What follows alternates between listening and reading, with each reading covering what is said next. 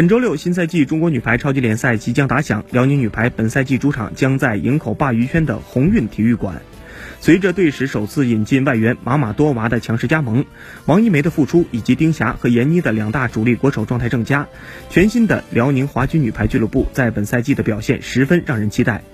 今年的联赛虽然时间短，但是看点多，应该非常好看。对于新赛季，主帅赵勇说。赛程短，需要球队迅速进入状态，所以上周末两天一点都没有休息，大家都全力以赴的为联赛备战做最后的冲刺。而对于球队新赛季的目标，赵勇表示，先争取以更高的积分小组出线，进入前八，然后是进入前四名。